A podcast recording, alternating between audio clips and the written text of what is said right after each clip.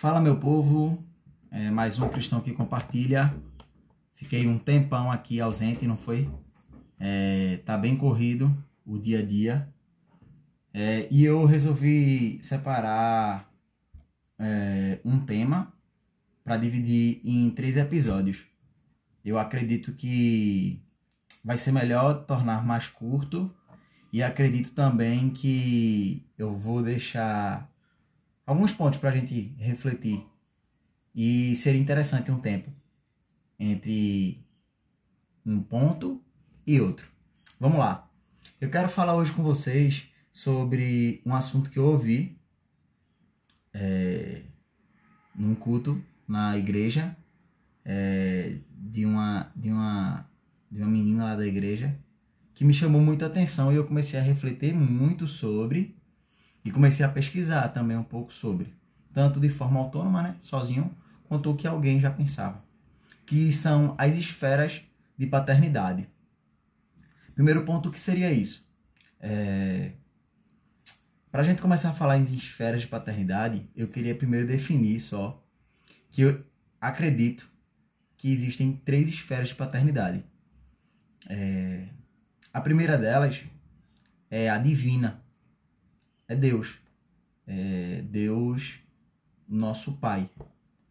Encontramos em Deus é, a paternidade divina na representação das três pessoas: Deus, Jesus Cristo e o Espírito Santo. A segunda esfera é a paternidade biológica. É, seu pai, sua mãe, muitas vezes é uma avó sua que desempenhou na sua vida um papel de mãe. E a última esfera, né, dessas três, é a paternidade espiritual.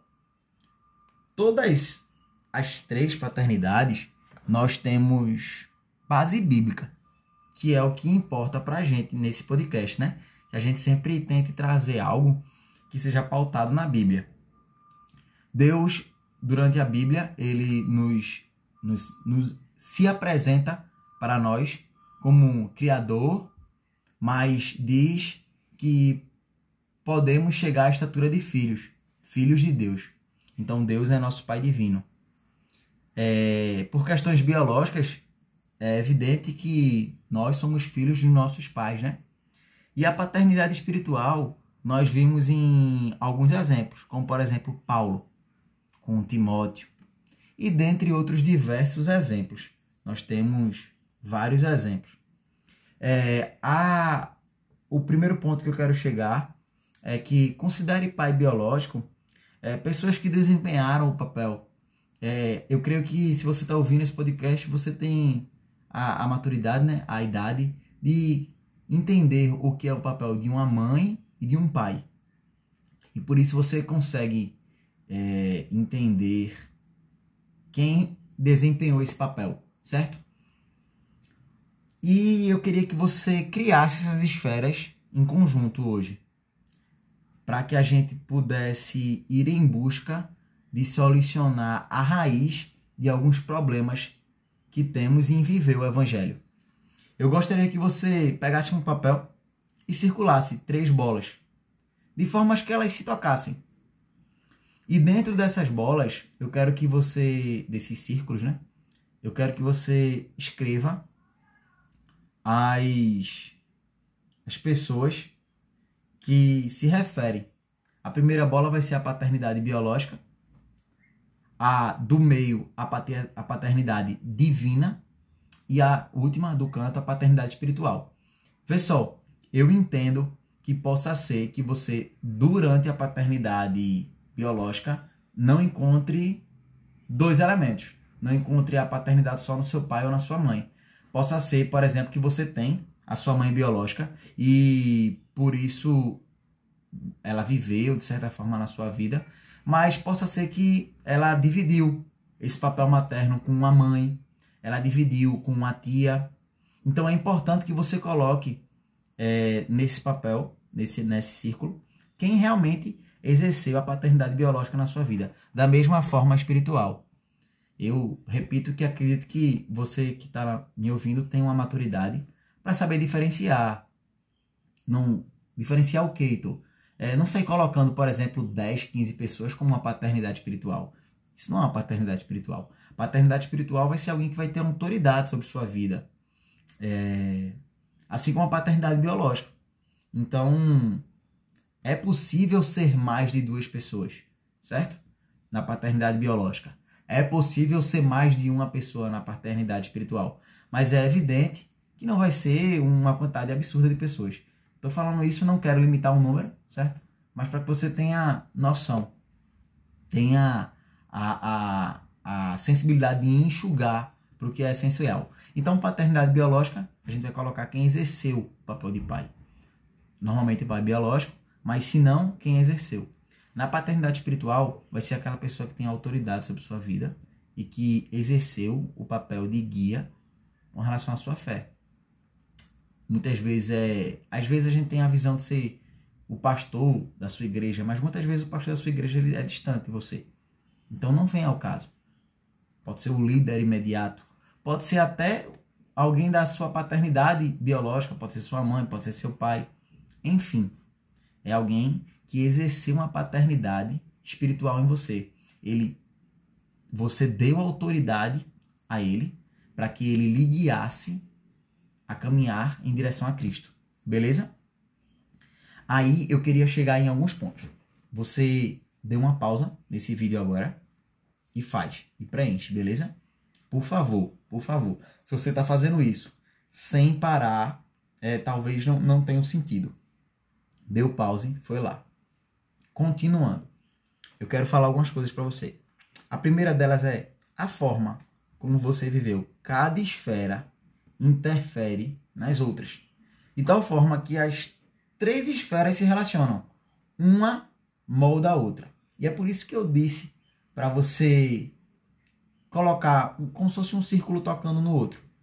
A forma como você se relacionou com a sua esfera biológica, que é a primeira, a paternidade biológica, né? É a primeira que nós tomamos consciência muitas vezes e a forma com que você se relacionou com a sua paternidade espiritual vai interferir como você se relaciona na paternidade divina e vice-versa. Essas esferas vão moldar o seu caráter e vão moldar a forma que você se relaciona. Beleza? Por que eu tô falando isso? Porque possa ser que alguns comportamentos seus, muitas vezes envolvidos do subconsciente, vieram de outras esferas você não controla.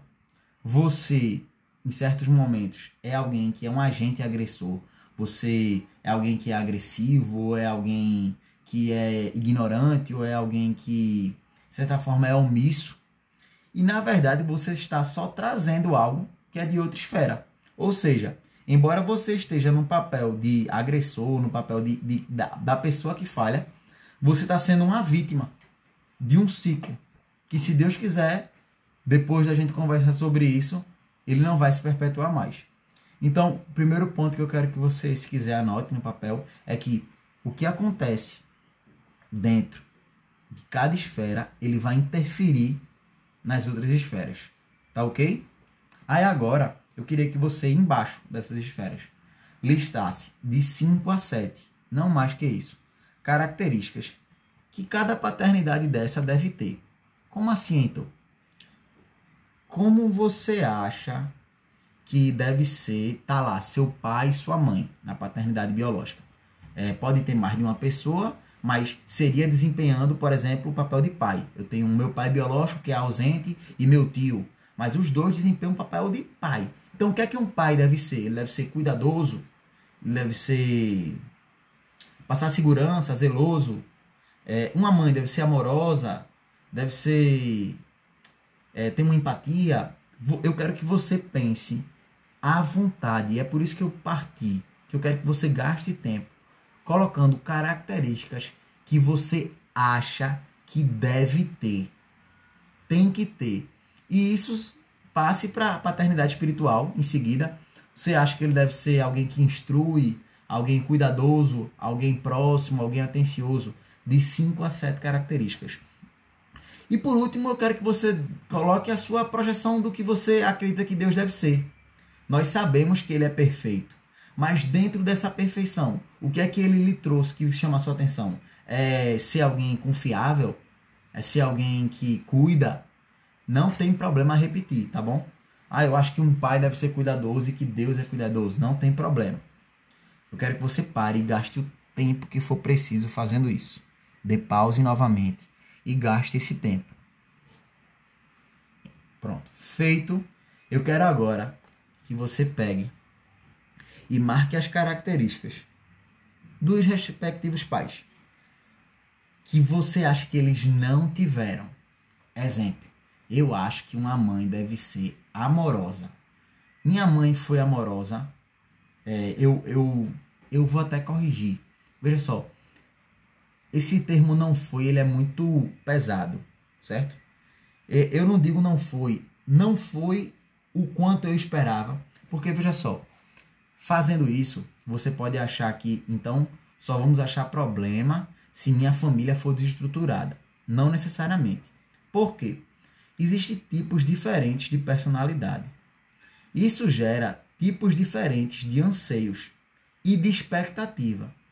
Então eu posso ser um pai que dou tudo à minha filha, só que a expectativa dela é que ela tenha muito abraço, por exemplo. E ela não sentiu isso. Então agora ela vai achar que eu não fui tão amoroso com ela. Não é que eu não dei amor, é que eu não supri essa expectativa. Entende? Então você listou aí, sei lá, cuidadoso, amoroso, enfim. E aí, se você achar que seu pai, de certa forma, era ausente por questão de trabalho, ou era ausente porque era ausente mesmo, era um pai ruim, ou se você achar que faltava um pouco de demonstração de carinho, esse é o momento que eu quero que você grife. Se preciso, você escreva um pouco o que você quer dizer para você mesmo, tá bom? Então você vai acabou de listar de 5 a 7 características no, no segundo ponto que a gente viu. Agora você vai grifar e, se preciso, escrever as características que não foram conforme a sua expectativa. Para que isso? Depois que você marcou, vou pedir que você dê pause de novo agora, né? E marque e escreva o que for preciso. Depois de ter feito isso, você retornou aqui. Não pense que ah, ficou quebrado. A ideia é que quebre mesmo. Eu tô querendo, é, como o post disse, é um cristão que compartilha. Eu tô querendo compartilhar algo com vocês que eu acho que pode mudar. E eu acho que a solução não tá em você me ouvir, não. A solução tá em você fazer. É, eu quero que você perceba agora.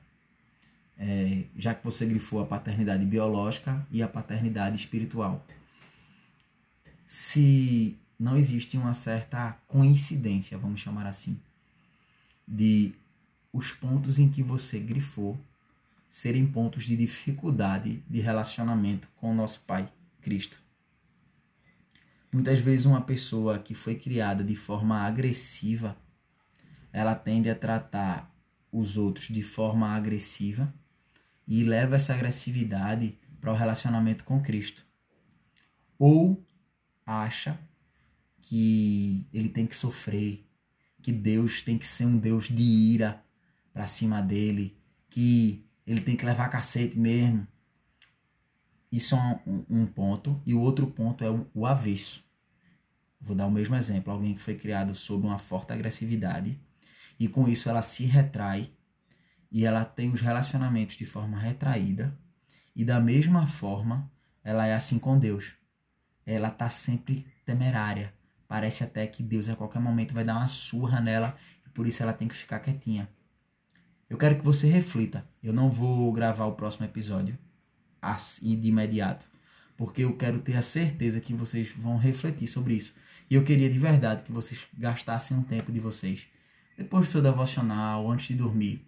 Reflete sobre as falhas que você sente, as suas expectativas que não foram supridas e tente ver se você não acaba de certa forma, ou de forma direta, ou de forma paradoxal, levando isso para o seu relacionamento com Deus.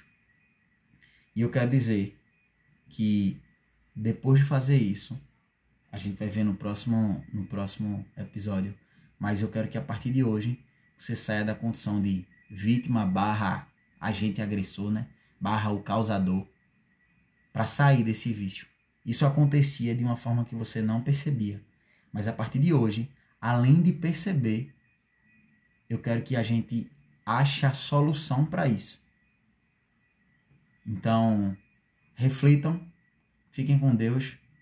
É, é interessante que eu vou dar o conselho de, dessa reflexão ser antes e depois do seu devocional. Aproveite para fazer um devocional. Eu vou dar a, a dica do devocional da Quaresma, que a Igreja Anglicana está fazendo. Só você baixar o aplicativo Somos Pais. Tem um devocional anual e tem esse devocional da Quaresma. Vai lá, acessa e faz o seu devocional. E amanhã eu vou trazer de novo é, a continuidade porque eu tenho certeza que depois que você encerrou, que você encontrou alguns problemas que existiam na sua vida, algumas formas de você ser com as outras pessoas e com Deus, que é o mais importante. O nosso foco agora é o seu relacionamento com Deus. Mas mais do que isso, eu quero que a gente ache a solução. E você vai ver que você tem a solução. Então fique com Deus e um abraço.